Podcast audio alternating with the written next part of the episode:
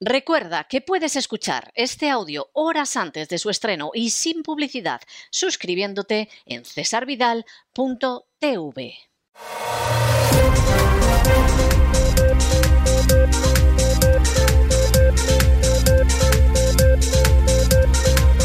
Las noticias del día. Estamos de regreso y estamos de regreso después de ese editorial en el que hemos intentado arrojar luz sobre dos aspectos que no esperen ustedes que las furcias mediáticas toquen, pero ni borrachas. Primer aspecto, bueno, pues que toda esta historia no es solo una discusión de egos en el seno del Partido Popular. Puede que haya de eso. Pero aquí hay dos cuestiones muy importantes que las furcias mediáticas no les van a contar. Primera cuestión, que dentro de las estructuras del Estado hay incrustadas estructuras criminales. Démosle el nombre porque es el que se merece.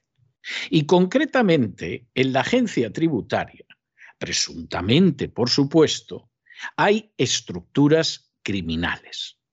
Y esas estructuras criminales no solo se dedican a saquear de manera ilegal, que esto ya, vamos, casi se da como aceptado, como un mal que viene igual que el, el, el pedrisco o los huracanes en el sur de la Florida o algo parecido, sino que también esas estructuras criminales se dedican a perseguir y destruir disidentes, a veces el ministro Montoro se lo advertía a alguno, como a Federico Quevedo, cuando le dijo, si no quieres tener problemas con la Hacienda, ya sabes lo que tienes que hacer.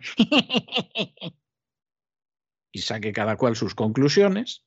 Y a veces esas estructuras criminales utilizan documentación para hundir a alguien. Y eso es muy fácil, no crean ustedes que es que contribuyen al bien común, no, contribuyen al crimen organizado.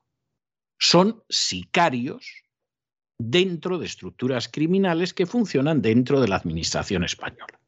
Van a entender esto ustedes con mucha facilidad, porque es muy fácil utilizar datos que solo tiene acceso la agencia tributaria, es decir, la mano criminal tiene que ser algún buscabonus no es la señora de la limpieza, sino que la estructura criminal, en este caso, está dentro de la agencia tributaria y eso se utiliza para destruir una reputación con mucha facilidad.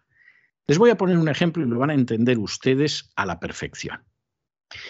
Ustedes imagínense que de pronto a cualquiera de ustedes se le pasa por la cabeza ayudar al país y entonces pretende presentarse a unas elecciones.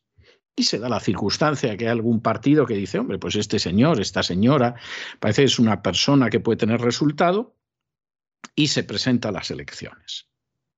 La semana antes de las elecciones se filtra un documento al que solo tiene acceso la agencia tributaria en el que aparece usted teniendo un incremento de 150.000 euros en su patrimonio en el año anterior. No, aparece nada más que eso. Fulanito de tal o menganita de cual, el año pasado la candidata, el candidato a la alcaldía de Villatempujo de arriba, resulta que tuvo un incremento de 150.000 euros en su patrimonio. Algo habrá hecho. ¿Cómo se habrá corrompido? ¿Quién le ha pagado? Etcétera. Luego resulta que esos 150.000 euros son la cosa más honrada del mundo porque tuvo usted la desgracia de que se murió su madre y su madre resulta que un terrenito que tenía, pues resulta que se lo dejó y entonces experimentó usted un incremento en su patrimonio de 150.000 euros. Si le dejó un piso en Madrid, ya lo más seguro es que el incremento habría sido mayor si es usted hijo único. Y por supuesto, en su momento usted pagó impuesto de sucesiones y esos 150.000 euros se le quedaron tiritando. Pero eso no se cuenta. Solamente pasan la página de la declaración de la renta donde aparece un incremento patrimonial. Ya hemos sembrado la imagen absolutamente falsa de que usted es un corrupto, porque si no, ¿de dónde vienen los 150.000 euros? Y usted que a lo mejor llegaba a la alcaldía se pega un lechazo en las urnas que, vamos, lo último en lo que piensa es en seguir dedicado a la política. Y eso, que ya es el colmo, es muy posible que no se lo haya hecho el partido de enfrente, sino gente de su mismo partido que efectivamente están decididos a que usted no ocupe ese puesto. Alguno dirá exagera, ¿no? Ya les hemos contado en el editorial cómo en el año 2015 Esperanza Aguirre iba a ganar las elecciones a la alcaldía de Madrid y una semana antes desde la agencia tributaria se filtra de manera torticera una declaración que lo único que había era lo que había ganado y había tributado Esperanza Aguirre, pero se contó de tal manera que parecía que Esperanza Aguirre se dedicaba a la corrupción más profunda. Esperanza Aguirre acabó acusando a Cristóbal Montoro de ser el responsable de esa filtración, pero nunca se aclaró nada. Porque ¿cómo lo van a aclarar los buscabonus de la agencia tributaria, que son los que obedeciendo órdenes como Eichmann han filtrado ese documento? Insisto, documentos que en muchísimos casos lo único que aparece es algo que es lo más honrado del mundo, que no hay nada malo en ello. Esto hay que tenerlo muy en cuenta porque es importante. Ese aspecto de toda la historia de Ayuso y Casado, por supuesto, no lo ha tocado nadie. Todo el mundo ha pasado de lado que no se mencione a los sicarios de la agencia tributaria, a ver si van a venir, etcétera, etcétera. Nosotros esto venimos diciéndolo décadas, un servidor décadas. Y por cierto, aprovecho para recordarles que todavía esta semana en cesarvidal.tv pueden ver ustedes el documental Hechos probados sobre las acciones de la agencia tributaria. Solo esta semana, solo hasta el final de la semana, porque solo lo tenemos alquilado por ese tiempo. Pero todavía esta semana pueden ver ustedes ese documental que se titula Hechos probados que cuenta lo que es la agencia tributaria y que por supuesto no ha dejado indiferente a nadie de los miles de personas que lo han visto a lo largo de este mes, pero ya solo queda esta semana. Primera cuestión. Segunda cuestión. Aquí lo que se ventila es si España se rinde a la agenda globalista o resiste. Y da lo mismo que sea el Partido Popular, que el Partido Socialista, que Podemos todos se han rendido a la agenda globalista. Todos, todos llevan el PIN de la Agenda 2030, etc. Los únicos, no del todo orientados, porque a veces andan despistados en algunas cosas, pero los únicos que han dicho que se oponen a la agenda globalista han sido los de Vox. Y por eso la alianza con Vox es imposible, porque en determinadas cuestiones una coalición con Vox podría ralentizar o incluso impedir que España se convierta en un protectorado de la agenda globalista y eso ya está muy avanzado. Y de ahí la inquina contra Isabel Díaz Ayuso. Isabel Díaz Ayuso no tiene ni idea de lo que es la agenda globalista. No llega ahí. Isabel Díaz Ayuso es una chica voluntariosa, en algunas cosas está bien orientada, pero es una persona que políticamente vive los años 90 del siglo pasado. Y seguramente con los cargos que ha desempeñado no se puede esperar más. Cuando la gente de Vox ha querido enfrentarse con la agenda globalista, por regla general, Díaz Ayuso ha ido a favor de la agenda globalista fundamentalmente por no crearse problemas. Tampoco es que crea yo que es un lacayo de la agenda globalista, como sí lo es Pablo Casado y sí lo es Feijó y sí lo es en general la dirección del Partido Popular. Pero Díaz Ayuso ha cometido el error de decir que puede llegar a gobernar con Vox. Y además, bueno, está gobernando gracias a Vox. ¿Para qué nos vamos a engañar? Y eso no se puede tolerar. Y no se puede tolerar en un partido como el Partido Popular, donde a mediados del año pasado Pablo Casado, en una entrevista al Financial Times, que apenas recibió eco en los medios españoles, porque las furcias mediáticas saben lo que hacen, Pablo Casado decía que iba a presidir un gobierno de salvación nacional, como el de Draghi en Italia, pero elegido democráticamente, y donde no solo habría gente del Partido Popular, sino también socialistas. Y eso está más claro que el agua. Y por supuesto, en un momento determinado, cuando le preguntan con Vox, él dice que no va a gobernar con Vox y es sincero. Y en medio de toda esa situación, donde lo mismo el presidente de Murcia, que el presidente de Andalucía, que el mismo rey, que Pablo Casado, que Margallo diciendo que la única salvación de España es la Agenda 2030. Esto dicho por uno de los peores ministros de Asuntos Exteriores que ha habido durante siglos en España. Cuando sucede todo esto, pues Isabel Díaz Ayuso es una molestia. Y es una molestia porque esta lo mismo les da entrada en el gobierno a los de Vox y eso va a significar ponerle un palo en la rueda que nos conduce hacia la sumisión absoluta con la agenda globalista. Sumisión absoluta en la que estamos dispuestos a gobernar incluso con socialistas, pero jamás con Vox, que a fin de cuentas es una escisión en términos mayoritarios, es una escisión del Partido Popular. Por supuesto, esto tampoco se lo van a contar a ustedes. Y ha sido verdaderamente maravilloso para los que tengan una cierta idea de lo que son los medios de comunicación en España. Ha sido maravilloso ver cómo han evolucionado este fin de semana. Cuando se produce la ruptura entre Isabel Díaz Ayuso y Pablo Casado, por lo menos se escenifica, los que dependen para sobrevivir de la publicidad de la Comunidad de Madrid apoyaban a Isabel Díaz Ayuso, pero vamos, como los tres mosqueteros, a la reina Ana. El resto, estuvieran situados a la izquierda, a la derecha, etcétera, estaban con Pablo Casado. Cuando en un momento determinado se ve que Pablo Casado no va a aguantar, no apoyan a Isabel Díaz Ayuso, pero dejan caer a Pablo Casado y en las últimas horas se van moviendo hacia Feijó otro esclavo de la agenda globalista de la manera más totalitaria, y algunos hasta te hacen soplar que a lo mejor regresa Soraya Said de Santa María, siniestra vicepresidenta de Mariano Rajoy y amiga del alma de Cristóbal Montoro. Es decir, no estamos defendiendo ni la democracia interna ni nada, se defienden unos intereses.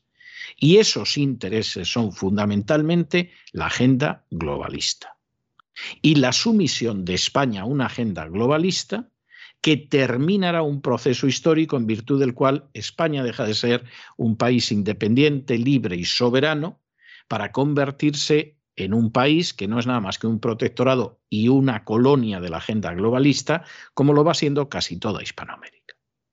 Y esos dos aspectos no se los van a contar a ustedes.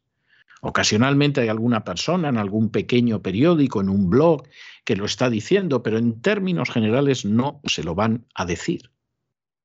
Porque eso es lo importante.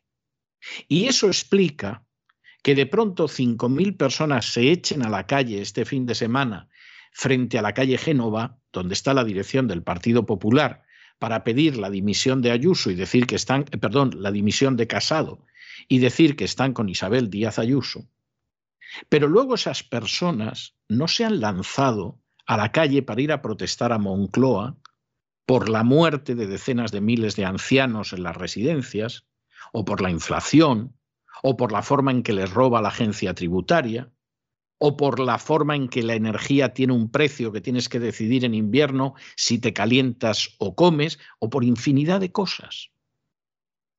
Porque les faltan los elementos claves para entender dónde están.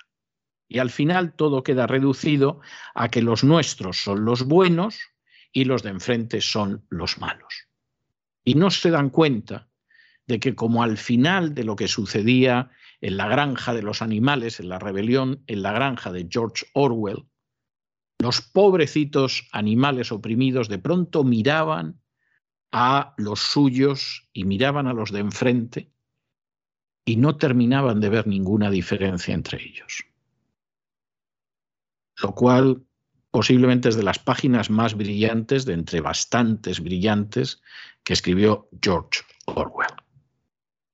Esa es la realidad, eso es lo que hemos querido contarles en el editorial, porque luego, aparte de esto, el funcionamiento de todo es el que es. Y en estos momentos, pues se da la circunstancia de que la Administración ha decidido que va a bloquear todas las reclamaciones por el pésimo funcionamiento de las administraciones durante la crisis del coronavirus. Ya han conseguido las fuerzas políticas, por cierto, en Madrid con el apoyo de Vox. ¿eh? A mí no se me olvida, otros a lo mejor no se han enterado, pero han conseguido que no se forme una comisión en ninguna región de España para investigar lo que pasó en las residencias donde murieron decenas de miles de ancianos. Y Vox, que quería que eso se investigara en Cataluña, y tenía toda la razón, en Madrid decidió que era mejor que no se investigara porque era socio del gobierno de Ayuso, cosa que a mí no se me olvida, ni en relación a Ayuso ni en relación a Vox. Muy bien lo de Cataluña, una vergüenza lo de Madrid. Y, por supuesto, aquí la idea es que nadie va a responder por lo que ha sido esa terrible crisis del coronavirus, que lo peor, sinceramente, no ha sido lo sanitario, con grave que hayan sido las muertes, los enfermos, etcétera, lo peor ha ido por la línea política. Y ahora mismo hay más de 4.500 quejas y, por supuesto, el gobierno va a hacer todo lo posible para que queden en agua de borrajas. Bien, pues empezamos por aquí nuestro boletín con la ayuda absolutamente esencial de María Jesús Alfaya. María Jesús, muy buenas noches. Muy buenas noches, César. Muy buenas noches a los oyentes de La Voz. Feliz inicio de semana y queremos recordarles que todavía pueden ver a lo largo de esta semana, en lo que queda de mes, el documental Hechos Probados libremente en cesarvidal.tv porque compró los derechos de emisión para ver este documental en el que conocerán cómo actúa la Agencia Tributaria Española. Solo esta semana, hechos probados en www.cesarvidal.tv. Y comenzamos con la actualidad de nuestro país. Los ciudadanos han presentado a la Administración más de 4.500 reclamaciones patrimoniales por el mal funcionamiento de las administraciones públicas durante la pandemia. El pasado año las reclamaciones llegaron a la vía administrativa y llegaron a ser más de 9.000. Las reclamaciones son el resultado del daño provocado por las medidas adoptadas durante el primer y segundo estado de alarma, y en su mayoría se han cursado por aquellos sectores que resultaron más afectados, como la hostelería, el comercio y el ocio. Negocios quebrados, como saben, obligados al cierre. Numerosas pérdidas económicas por las distintas restricciones a estos negocios. También son muchas las reclamaciones por los retrasos en la atención sanitaria o la desatención de muchas dolencias y enfermedades que llevó a la muerte no solo a personas que tenían COVID, sino otras que tenían otras muchas dolencias, enfermedades crónicas o enfermedades como el cáncer que en muchos casos, si no es tratada a tiempo, puede resultar letal. Pues el Ejecutivo ha decidido no tramitar estas reclamaciones de los ciudadanos por la vía administrativa, por lo que van directamente al Tribunal Supremo, que no tiene jueces y le va a ser prácticamente imposible tramitar estas denuncias. ¿Y cómo lo ha hecho el Ejecutivo? Pues de una manera muy ladina ha optado por el silencio administrativo. El plazo de seis meses fijado para resolver estas resoluciones está a punto de finalizar. Transcurrido ese periodo, se entiende que la solicitud de indemnización solicitada por el particular que las promueve ha sido desestimada y es cuando se abre la posibilidad de recurso ante el Tribunal Supremo donde se pueden eternizar estas demandas. Bueno, y si por un lado tenemos al gobierno bloqueando las reclamaciones por la gestión del coronavirus. Por otro, tenemos que la famosa paguita, el famoso ingreso mínimo vital, resulta que el gobierno tampoco lo está ejecutando del todo. Hay más de mil millones de lo presupuestado para la denominada paguita, vulgarmente, el ingreso mínimo vital, que no se han entregado el ingreso mínimo vital ha llegado al 35,8% de las personas que se pensaba que se podían beneficiar, pero esto no es una tontería. Estos son 2.300.000. ¿eh? No, es, no es ninguna tontería. No es ninguna tontería. Esos son muchos votos.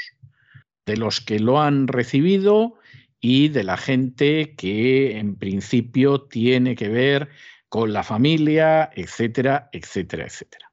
Se hablaba de 2.300.000, luego al final ha quedado cerca del 40%, que no es ninguna tontería, entre el 35 y el 40%, pero con todo y con eso, eso es un saco de votos tremendo. Hombre, 2.300.000 ya podía dar el Partido Socialista por ganadas las elecciones porque entre los que las han recibido y los familiares que viven en la misma casa, ya se pueden ustedes imaginar. Esa, esa es la realidad. Al final ha quedado solo en algo más del 9% de la población que vive debajo del umbral de la pobreza. Pero es que más de un 9% son muchos votos. O sea, esto es algo tremendo. Y los que dan a Pedro Sánchez fuera de la Moncloa o al Partido Socialista fuera del gobierno, bueno, pues se pueden cegar mucho, esperar a Ayuso como la gran esperanza blanca, pensar que a lo mejor Feijó, que es más moderado, moderado según desde donde se mire, eh, puede desalojarlos. Pero aquí, como Dios no lo remedie, vamos al gobierno de salvación nacional que anunció Casado al Financial Times y en ese gobierno vamos a tener a gente del Partido Popular y a socialistas. Y presidiéndolo, ya veremos. No descarten a Pedro Sánchez, pero podría haber, haber otros. Y por supuesto la idea es que Vox, vamos, el balón no es que no lo toque, es que no lo huela.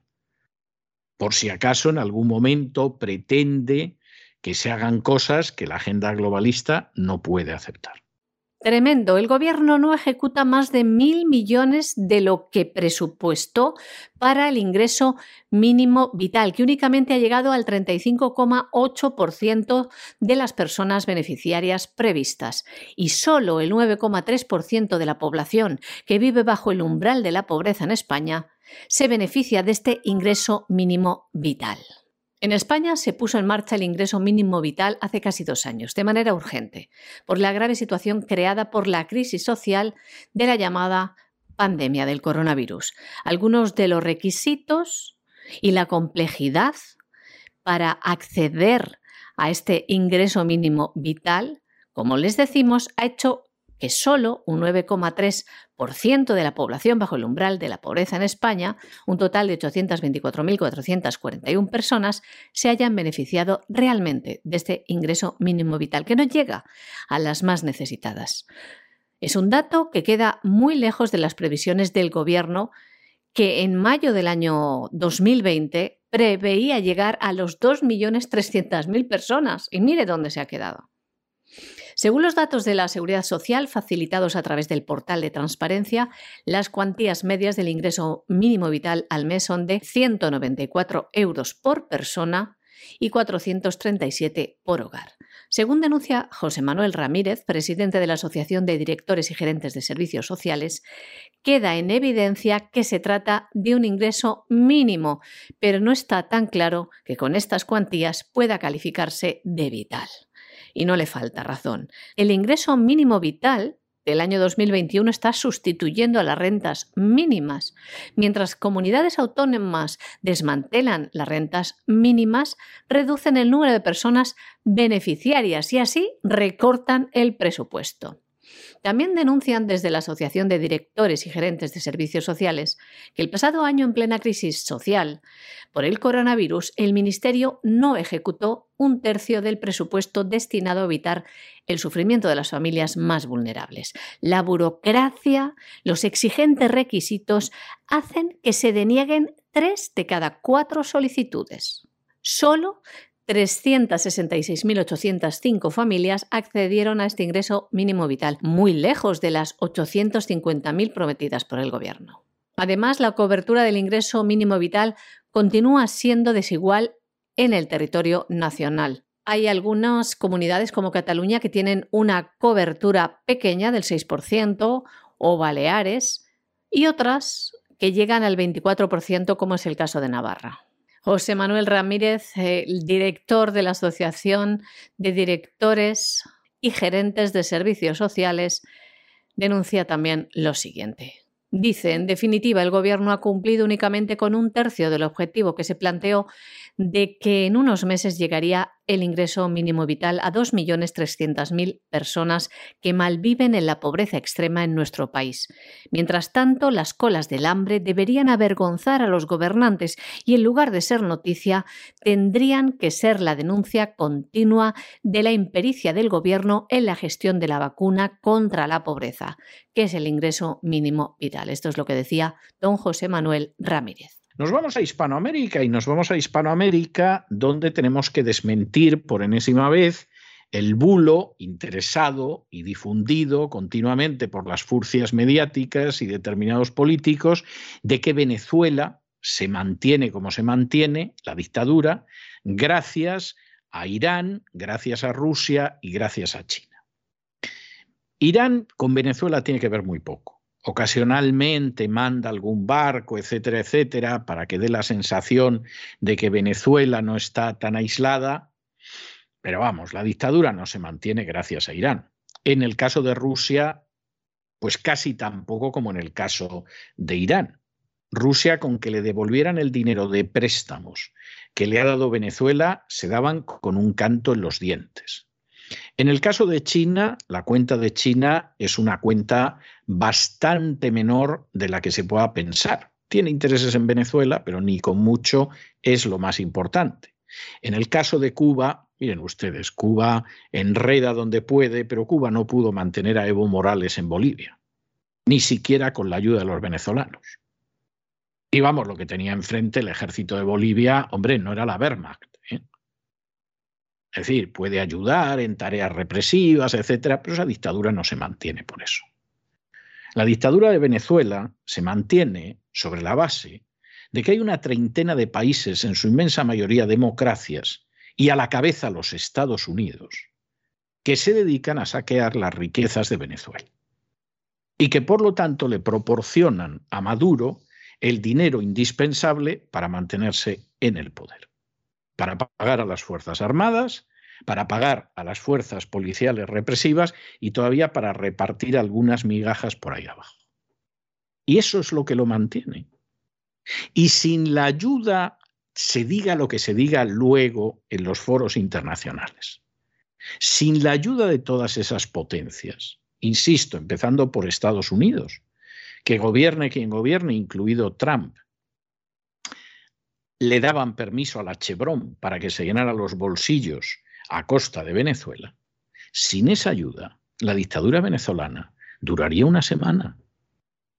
Igual que la dictadura cubana duraría, vamos, 72 horas si las remesas de dinero que mandan exiliados y emigrantes cubanos desde la Florida dejaran de enviarse porque el gasto público del Estado cubano se mantiene sobre las remesas de dinero, miles de millones de dólares que envían los cubanos del exterior. Si eso se suprimiera, caería la dictadura. Están dispuestos a suprimirla ni de lejos. Ni de lejos. Luego la dictadura cubana permanecerá muchísimo tiempo y la venezolana igual. Y fíjense en la noticia que les damos hoy porque es muy clara. Resulta que más de una veintena de venezolanos relacionados con la corrupción de PDVSA, donde tenían sus cuentas de centenares de millones de dólares. En Irán, venga ya, hombre. En Rusia, usted está loco. En China, acaso, venga. En Cuba, no señor. Las tenían en el Crédit Suisse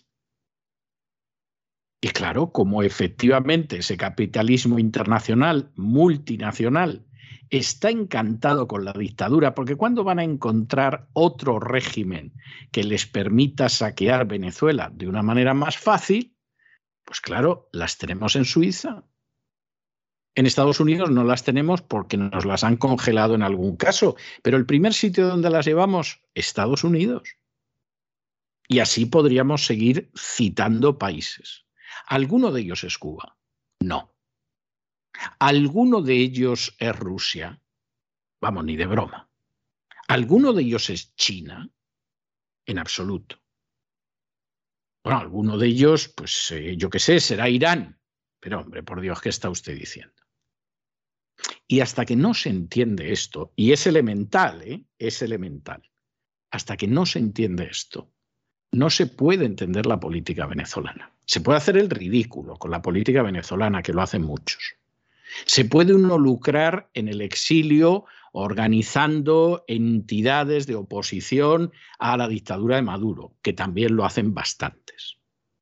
Pero desde luego la dictadura no se acorta ni un día y sobre todo el análisis es un análisis falso.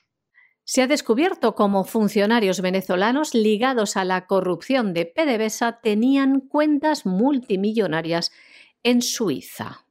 Más de 20 venezolanos vinculados a la petrolera estatal. Tenían cuentas en el banco suizo Credit Suisse por valor de al menos 273 millones de dólares. Entre ellos se encuentra, por ejemplo, Nervis Villalobos, ex viceministro de Energía con Hugo Chávez. Datos filtrados que ha publicado también la organización de prensa internacional Organized Crime and Corruption Reporting Project a través de varios medios internacionales. Explican que Villalobos abrió una cuenta en septiembre del año 2011 y en menos de dos años ya acumulaba activos por 9,5 millones de francos suizos, es decir, 10,3 millones de dólares. Además, el ministro venezolano está siendo investigado en España por blanqueo de capitales por fondos procedentes de PDVSA, del saqueo, esta petrolera estatal. Además, el mismo día que abrió su cuenta Villalobos, Luis Carlos de León Pérez, antiguo director de finanzas de electricidad de Caracas, abrió otra cuenta en el mismo banco, donde llegó a poseer dinero por valor de 24,5 millones de dólares. Estas filtraciones a la prensa provienen de datos de más de 18.000 cuentas bancarias desde la década de los años 1940 hasta bien entrada el año 2010. Una filtración similar a los papeles de Panamá o los de Pandora, que además desvela que el Banco Suizo tenía 25 cuentas ligadas, que además en algunos casos a personas que ya habían sido asociadas con tramas de corrupción.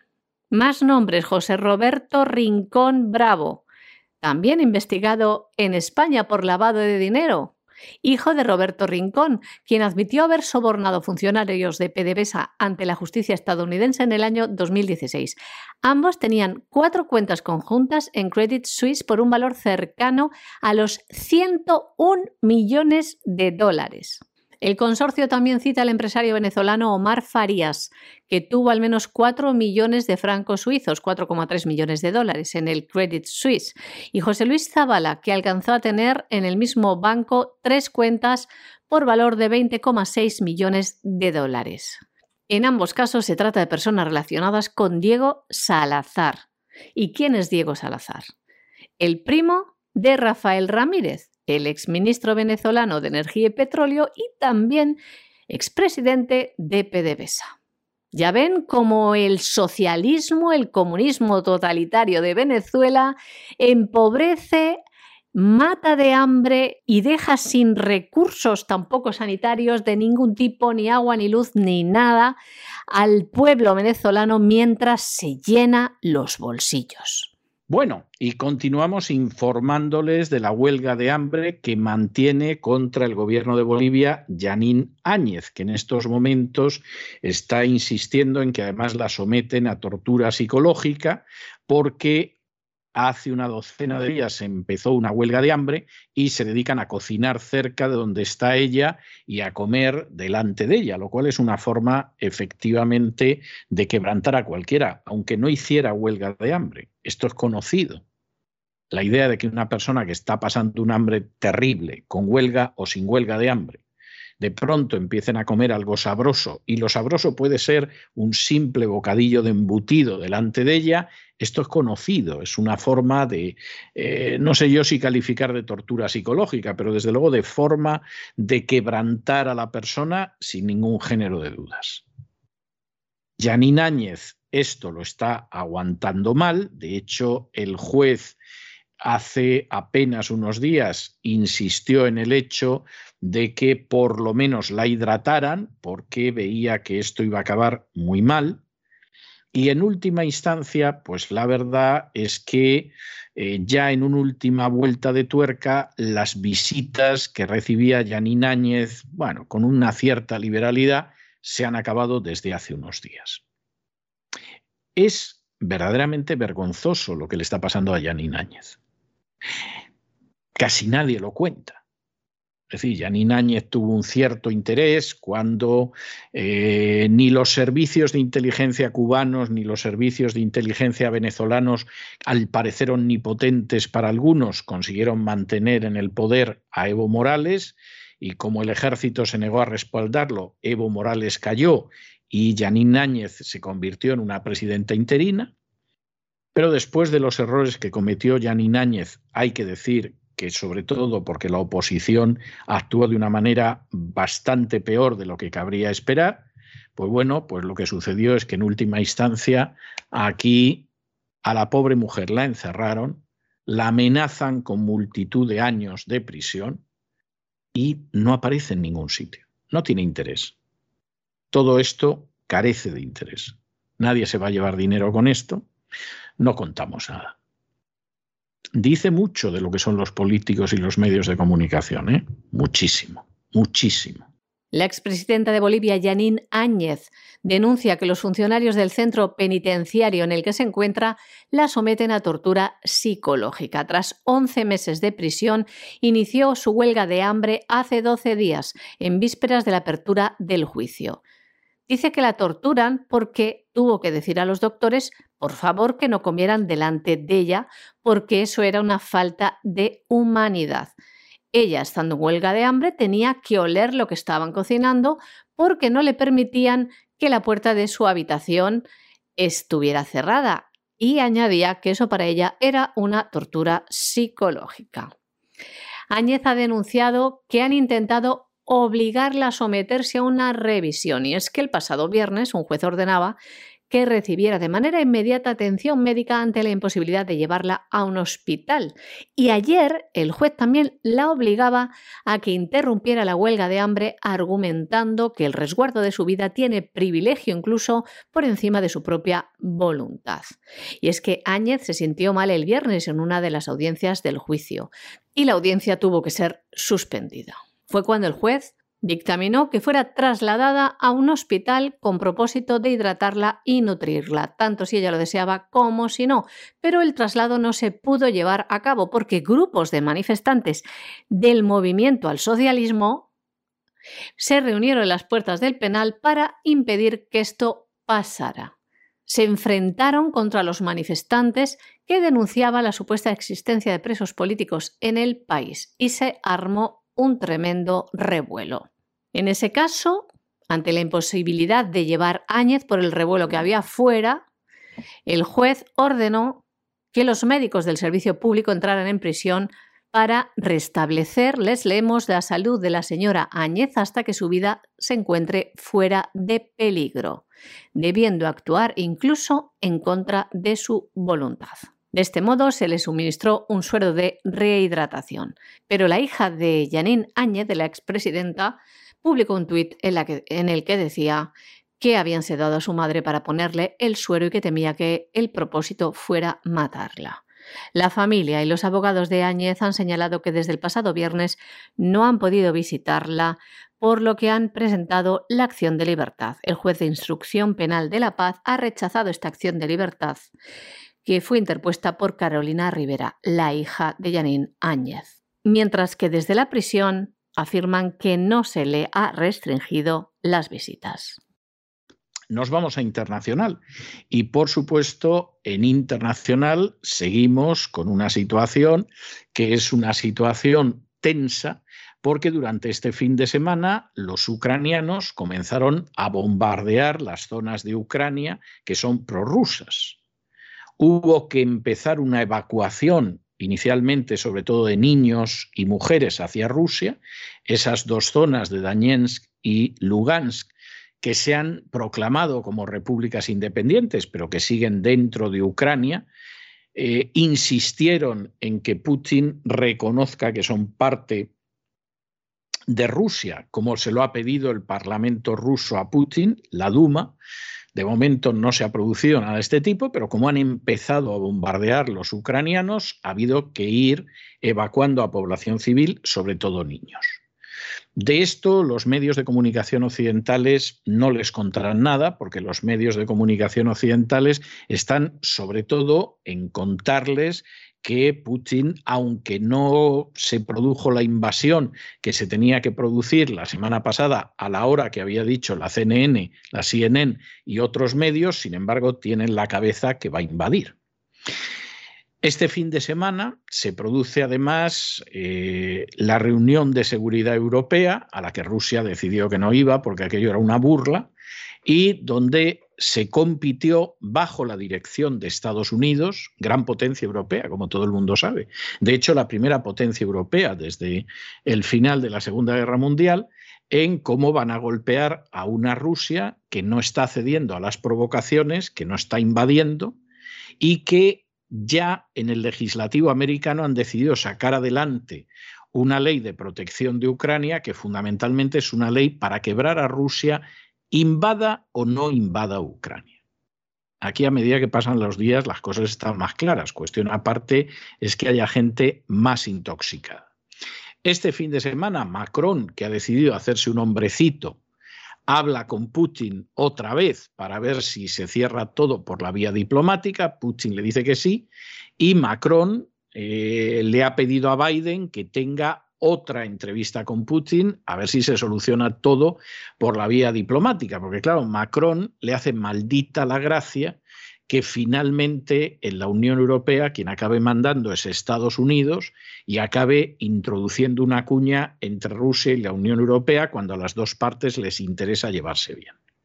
Y aquí Francia está intentando recuperar su grandeur, pero no solo por la grandeur, sino porque el panorama, si no, es un panorama verdaderamente tremendo. Y esto te lo hace un globalista que en última instancia podrá decir yo estoy de acuerdo con la agenda globalista, estoy haciendo unas cosas con el coronavirus que es una vergüenza, pero hombre, que nos dejen jugar un cierto papel, ¿no? Que no todos los protectorados ni todas las colonias sean iguales. Y ya, para terminar lo de rematar, este lunes por la mañana se produce una reunión extraordinaria del Consejo de Seguridad de Rusia, presidido por Putin, para ver lo que hacen, porque durante todo el fin de semana Ucrania no ha dejado de agredir a las repúblicas de Donetsk y de Lugansk a ver si Rusia finalmente responde y entonces dicen que nos invaden, que nos invaden, lo que nos llevan diciendo meses, nos quieren invadir, que nos invaden. ¿eh? Y como ya llevan intoxicando desde hace meses a la opinión pública, pues ya tenemos toda la justificación para intentar hundir a Rusia, para crear una cuña entre la Unión Europea y Rusia, etcétera, etcétera, etcétera. Esta es la situación que hay ahora. Es dudoso que los medios de comunicación occidentales les cuenten mucho, porque van a seguir insistiendo en que Putin ya tiene decidido el día de la invasión, que mira tú por dónde, no fue la semana pasada el día y a la hora que dijeron, pero efectivamente van en esa dirección. Oiga, oiga, y hay gente que está haciendo negocio con esto, le vamos a dedicar el editorial de mañana al tema. Pero es que en lo que va de año, Ucrania ya ha recibido más de 1.500 millones de dólares en armas, que no está mal, ¿eh? No está mal. En armas que ya pueden ustedes imaginarse que no han comprado a Rusia ni a China. El negocio es bárbaro. Mañana les vamos a contar además cómo los fabricantes de armas se da la circunstancia de que son dueños de los principales medios de comunicación en Estados Unidos y al final todo queda en casa. Pero eso se lo vamos a contar en el editorial de mañana. El presidente de Rusia, Vladimir Putin, ha convocado hoy una reunión extraordinaria del Consejo de Seguridad del país para abordar la situación en torno a Ucrania. Al principio de la sesión, el mandatario destacó que nadie discute que un golpe de Estado armado ocurrió en el año 2014 en Ucrania, que no fue reconocido por algunas regiones del país, dando origen a la formación de las autoproclamadas repúblicas populares de Donetsk y Lugansk. Desde entonces, Rusia hizo todo lo posible para solucionar el conflicto de manera pacífica. Putin decía lo siguiente. Kiev ha estado maltratando a la gente que vive allí a lo largo de estos años. Las autoridades en Kiev no tienen intención de implementar los acuerdos de Minsk. Además, el presidente ruso ha señalado que el objetivo de la reunión es determinar los próximos pasos con respecto a Donbass, teniendo en cuenta las solicitudes de los líderes de las dos repúblicas autoproclamadas para que sean reconocidas. Además, explicaba que la cuestión del reconocimiento de estos territorios está estrechamente relacionada con los problemas de garantías de seguridad en Europa y en el mundo. Por su parte, el ministro de Exteriores de Rusia, Sergei Lavrov, ha declarado durante el encuentro que Occidente no está listo para considerar las propuestas de Rusia sobre la no expansión de la OTAN. En este contexto, el canciller señaló que espera celebrar una nueva reunión con el secretario de Estado de los Estados Unidos, Anthony Blinken, que está programada para el próximo 24 de febrero en Ginebra. Por su parte, Dmitry Kosak, jefe adjunto de la Administración Presidencial rusa, que representa a Moscú en las negociaciones del formato de Normandía, afirmaba que es evidente que ni Ucrania ni Occidente necesitan a Donbass. Dimitri Kosak decía también lo siguiente. Se hace todo para congelar este conflicto y atribuir la responsabilidad política a Rusia, agregando que ya se consiguió introducir en la conciencia colectiva ucraniana y occidental que Rusia es una parte del conflicto y que se trata de un conflicto internacional ruso-ucraniano. El ministro de Defensa ruso, Sergei Shoigu, señalaba a su vez que más de 59.000 militares gubernamentales ucranianos se encuentran cerca de las fronteras de las repúblicas populares de Lugansk y Donetsk, en una zona donde Kiev está concentrando equipos militares como 354 tanques, más 2.000 vehículos blindados, 160 lanzacohetes múltiples y complejos de misiles operativo-tácticos Tochka-U. Además, el ministro hizo hincapié en que la situación es extremadamente tensa y añadía, desde el 14 de febrero observamos que se están preparando graves provocaciones o determinadas acciones en Donbass. Momentos antes del inicio de la reunión, los líderes de las repúblicas autoproclamadas de Donetsk y Lugansk se dirigieron a Putin pidiéndole que reconozca la independencia de ambos territorios. Por otra parte, el presidente francés y su homólogo ruso, en una llamada telefónica que mantuvieron ayer, acordaron la necesidad de encontrar una solución diplomática a la crisis de Ucrania. Según afirmaba el Palacio del Elíseo, los cancilleres de los dos países se reunirán a tal efecto y trabajarán en organizar una cumbre al más alto nivel con Rusia, Ucrania y aliados para establecer un nuevo orden de seguridad en Europa. Tanto Macron como Putin expresaron serias preocupaciones por el empeoramiento de la situación en Donbass, al este de Ucrania, mientras que el presidente Vladimir Putin responsabilizaba a las fuerzas ucranianas de la escalada del conflicto, denunciando la militarización de Ucrania por parte de la OTAN. Y es que recordamos que, como ha reconocido el propio ministro de Exteriores de Ucrania, Ucrania ya ha recibido este año 1.500 millones de dólares en armas y equipos militares.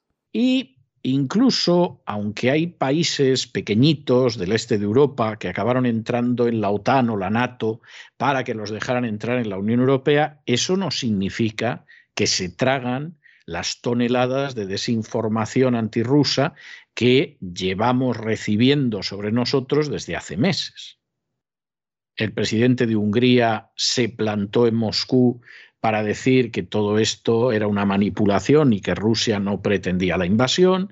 El de Croacia dijo lo mismo. Ha habido otras naciones que se mantienen de perfil por lo que pueda suceder. Y finalmente ha salido el presidente de la República Checa, pequeñito pero interesante país entre el centro y el este de Europa, que se llama Milos Seman, para decir que efectivamente los servicios de inteligencia de Estados Unidos están quedando como rufete en Lorca.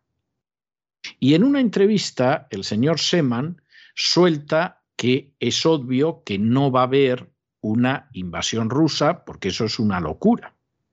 Pero que además la inteligencia de Estados Unidos verdaderamente está quedando en toda esta historia, pues eso, como Rufete en Lorca. Y que sería el tercer gran disparate de la inteligencia de Estados Unidos, después de las armas de destrucción masiva de Irak, que no aparecieron por ningún sitio, y después de lo que fue la salida de Afganistán de hace apenas unos meses.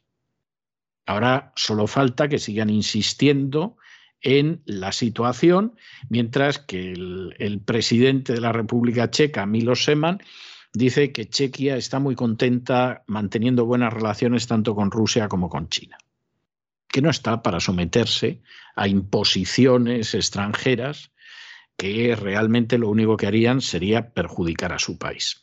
El presidente de Chequia, el señor Seman, ha ido todavía más lejos y ha pedido la dimisión del secretario general de la NATO o de la OTAN, que es un noruego que se llama Jens Stoltenberg, del que hemos hablado en algún momento, porque este insistió en que no paran de llegar más tropas a la frontera con Ucrania, precisamente cuando Rusia estaba devolviendo a los cuarteles a algunas de sus unidades. Y además eh, se da la circunstancia de que insistió en ello un señor como es Stoltenberg, al que ya le han prometido la dirección del Norges Bank en Noruega, y que además es un siervo, un lacayo, una marioneta de la agenda globalista. Claro, el señor Stoltenberg, que es como Javier Solana, pero en escandinavo, es decir, un sujeto sin escrúpulo moral alguno, que igual que Javier Solana perpetró horribles crímenes de guerra bombardeando Yugoslavia, estaría dispuesto a perpetrar los mismos horribles crímenes de guerra bombardeando las zonas prorrusas de Ucrania o bombardeando Rusia, pues hombre, habrá gente que no sabe quién es Stoltenberg y hasta tengan una buena opinión de él. Pero es la hez de la hez, como suele pasar con esto. Donde el secretario general de la OTAN pone la cara de la vileza y luego quien manda por detrás pues es el complejo militar industrial. No hay más historia. Con Gran Bretaña aplaudiendo. Porque ya saben ustedes que la OTAN es una creación británica que se resumía en mantener a los americanos dentro, a los rusos fuera y a los alemanes debajo. Y mientras que existe una doctrina Monroe que dice que América es para los americanos y que no debería haber injerencias extranjeras en América. Sin embargo, en Europa pues hay una inmensa injerencia que no es europea y que es la de Estados Unidos, el Canadá, si quieren, hasta Gran Bretaña se podría decir. Y eso parece ser que a la gente le parece absolutamente razonable. Bueno, pues el señor Seman pidiendo la dimisión más que merecida de Stoltenberg, quizá porque no capta lo que es la NATO o quizá porque ya se ha dado cuenta de lo que es la NATO, y al mismo tiempo diciendo que esto es una vergüenza, como la retirada de Afganistán, las armas de destrucción masiva de, Irak, etcétera, etcétera, etcétera. Es algo verdaderamente tremendo, pero esta es la realidad. El presidente de la República Checa, Milos Seman, ha considerado que los servicios de inteligencia de Estados Unidos han quedado en evidencia, alertando de una supuesta invasión rusa sobre Ucrania que aún no se ha producido, y ha reclamado la dimisión del secretario general de la OTAN, Jens Stoltenberg. En una entrevista concedida a un diario decía lo siguiente. El presidente de la República Checa. En mi opinión, no habrá guerra porque los rusos no están tan locos para implicarse en una operación de la que obtendrán más mal que bien. El jefe de Estado checo, que mantiene buenas relaciones tanto con Rusia como con China, considera que esta es la tercera vergüenza de la inteligencia norteamericana después de que no se localizasen armas de destrucción masiva en Irak y después del caótico repliegue militar en Afganistán. Pues muchas gracias, María Jesús. Gracias a ti, César. Buenas noches, buenas noches a nuestros queridos oyentes de La Voz. Y hasta aquí hemos llegado con nuestro boletín de hoy, pero ya lo saben, no se marchen, porque viene enseguida don Lorenzo Ramírez con el Despegamos y vamos a sobrevolar lo que es la realidad económica mundial Y luego, como es lunes, tenemos nuestro programa doble y sesión continua dedicada a la cultura hispánica. Nos detendremos primero en la historia, de nuevo con don Lorenzo Ramírez, en el Así fue España, que todavía es Así fue Hispania, y después estaremos con doña Sagrario Fernández Prieto, que nos enseñará cómo escribir y hablar bien en español. De manera que no se vayan, que regresamos enseguida.